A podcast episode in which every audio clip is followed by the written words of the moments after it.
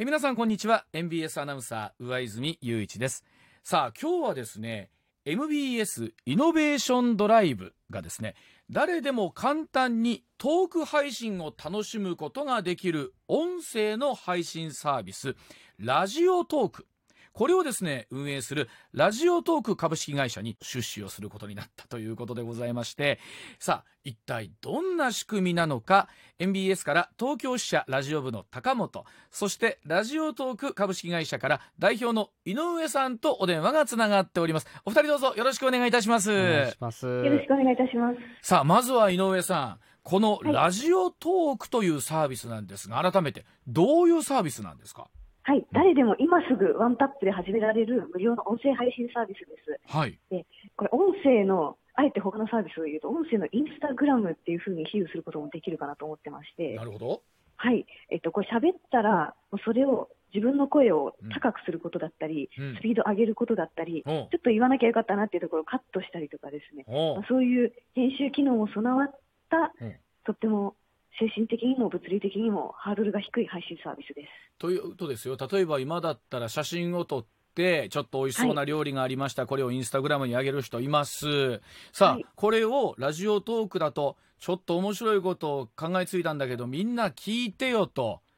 声で、いえーいわゆる SNS 的にアップできるということなんですかこれはその通りです。簡単にこう自分の実力以上に配信できるというようなサービスです。はあいや世の中ちょっと聞いてよと思ってても聞いてくれる人がいないケースありますもんね そんな方に立ってみればとっても魅力的な好きなことを好きなだけ話すことができて、誰かに聞いてもらうっていうことができるサービスですね。ということはまさに今お聞きの皆さんがあなたがパーソナリティにこれなれるということですよねその通りです。これどういうきっかけで思いつきはったんですか？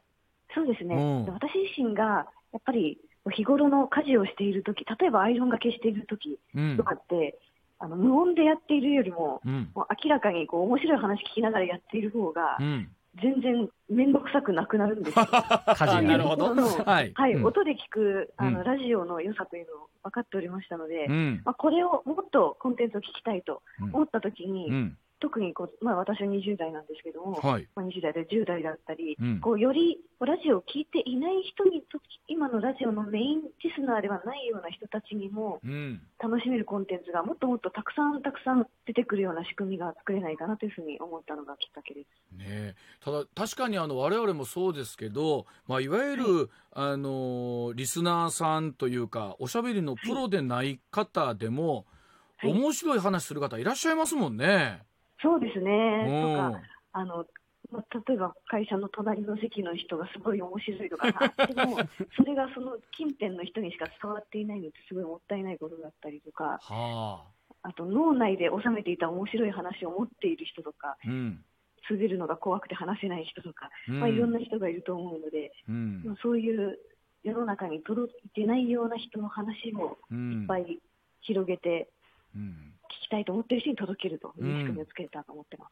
これ実際に例えば今インフルエンサーと言われるようなね、えーはい。例えばその SNS の発信にすごい力のある、えーはい。方も大勢いらっしゃるじゃないですか。ええええはい。これ喋りの世界どうですかね、出てきますかね？あはい、うん。はい、現れると思います。あの、すでにラジオトーカーって呼ばれてるんですけれども、ほあの、インスタグラマーとか YouTuber とか、う。ほ TikToker みたいにですね、ラジオトーカーっていう形で、ううん話すことのインフルエンサーっていうのが、まあ、これから出てくると思ってます。なる。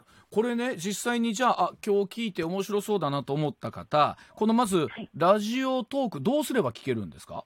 はい、これは、えっと、アアプリからダウンロードして聞くっていう方法と、はい。まあ、あのツイッターから流れてきているのをそのまま聞くっていう方法とあります。あツイッターだけじゃなくても、SNS 上で流れてきたら、それアプリダウンロードしなくても、ーうん。もうリンクをあの踏めばもうすぐ再生できるようになっているので、はあ。簡単に聞くことはできますね。これ逆にじゃあ今の聞いて私も喋りたいと思った方どうすればいいんですか？あはい、もうラジオトークで検索すればすぐアプリがダウンロードできるようになっておりますので、はい。ダウンロードして起動すれば、うん。もうかなりわかりやすく収録ボタンのは丸いマークがありますので、そこを押してしまえばと思います。あでこれおっしゃったようにあの編集とかそういうのも、えー手軽にできるんですねそね。そのアプリで。ははい、特徴としては、うん。こうしたら編集できるっていうようなこうマニュアル読み込んでとかしなくても、直感的にこああ、う。こう人差し指でここからここうわ消すってやればいいんだなっていうのが分かるようにはなっていますので。特に、はい、説明書とかも読むことなく、アプリをダウンロードして、収録して、喋って、後から、はい、編集のボタンでやっていくと、もう人差し指だけでできるわ完結する。と思います。これあのこれぶっちゃけた話聞きますけどこれはい、聞いたり喋ったりするのに、あのうん。お金がいるんですか？はい、今は完全無料で提供しております。じゃあ聞くのも無料喋るのも無料、はい、そうするとあの、M えーこのラジオトーク社さんは、はい、はえい、どうやって儲かってあるんですか、はい、もちろん、えっと、今のところは、とにかく、あの、より多くのユーザーの方により楽しんでいただいて、うん。あの、よりいっぱい使っていただくっていうところを目標にしているので、はい。今のところは、はい、これでどこからお金が入ってきているという世間にはなっていないという現状ですね。ほうはい。でも将来的には何かあるんですかね、そうですね、もちろんそれは考えておりまして、うん。はい、それを実現させるために、まずは、はい、あの、より広くの方に楽しんでいきたい、いただきたいなと思っております。これでもあの私も一アナウンサーであり一番組を持ってる人間として楽しみな半分、はい。あのそんなにたくさんライバルが現れてくると脅威ですねこれは。いえ、えっと、これは、ただ、おそらく、例えばじゃあ、上泉さんの番組の、うん。あの、リスナーの方々はい。にももちろん使っていただけたらもちろん嬉しいんですけれども、えっと、今まで、こう、ラジオを聞くっていう習慣がなかった方とか、はあ喋るとかは、聞く、人の話を聞きながら何か活動するっていうことをうん。してこなかった方に、うん。むしろ届けていくことができるんじゃないかなと思っております。今井上さんおっしゃっていただいたようにいわゆるこの耳で聞く楽しみみたいなものが、まあ、はい。あの本当に幅広い世代にこのラジオトークを通じて広がっていけば、そうですね。それこそやっぱりラジオリスナーがラジオトークを始めるというよりは、うん。むしろ、例えば今、あの10代、20代の中だと、うん。例えばじゃあツイッターって20代だったら65%以上の人が使ってるんですけれども、うん。あのインスタグラムとかだったり、うん。あの TikTok だったり、はい。とにかくこう手軽に自分のことを発信するっていうのが非常に当たり前になってきているんですね。なるほど。そういう世代になって、じゃあ次は、はい、あの写真を撮るとかつぶやくとかの延長で、あの喋って配信すると。ということがこれから当たり前になるだろうというふうに思っています。ねえ。さあそうなると、えー MBS としてみると東京支社ラジオ部の高本さん、この毎日放送 MBS としてはこうどういうスタンスで関わっていくというか。そうですね、はい。あのまあ、MBS ラジオは、まあ、開局当初からずっと、まあ、1951年から、うん。えー民間放送のパイオニアとして、まあ、音声コンテンツ作り続けてきたといね。う実績があるので、うん。まあ、さらにそれを、まあ、僕らはセールスをして収益を立っていたりし,、しますと。うん。なんでまあそのコンテンツ制作とかうん。広告セールスのノウハウっていうのを、まあ、あのデジタル慣れてらっしゃるラジオトーク社さんのうん。力を借りながら一緒に、まあ、トークのトークが面白い人が評価されるというようなうん。スキームを一緒に作っていきたいなと思っていてはい。これは MBS ラジオとは競合といいますか邪魔には絶対ならないなるほど。ものだと、はい。助けるものだと思なるほっているとどいう次第ですね。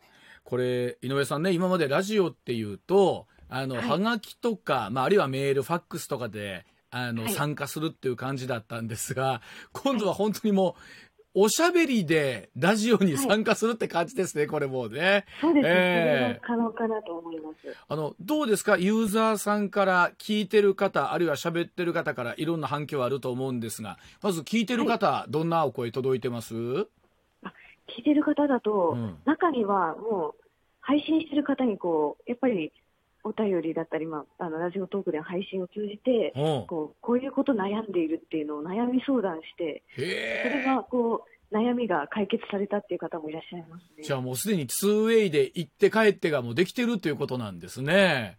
そうですね、そういうのもありますし、はい。やっぱり、はい、聞いてる方にとっても、なんかこれ聞きながら帰ってたらすごい楽しくなってきたっていうようなツイートとかはすごいいいよく回ってますね。あの一方で喋った方どんな感想あります、そうですね、うん。えっと、続けることでだんだんこう習慣化されてきて、うん。こういろんな効能があるなというのを目の当たりにしてるんですけども、例えば一つだと、やっぱり自分の頭の中でなんとなくうん。もやもやと考えて言語化できていなかったものが思考整理されていったっていうようなス使い方をしている人もいますし、なるほど。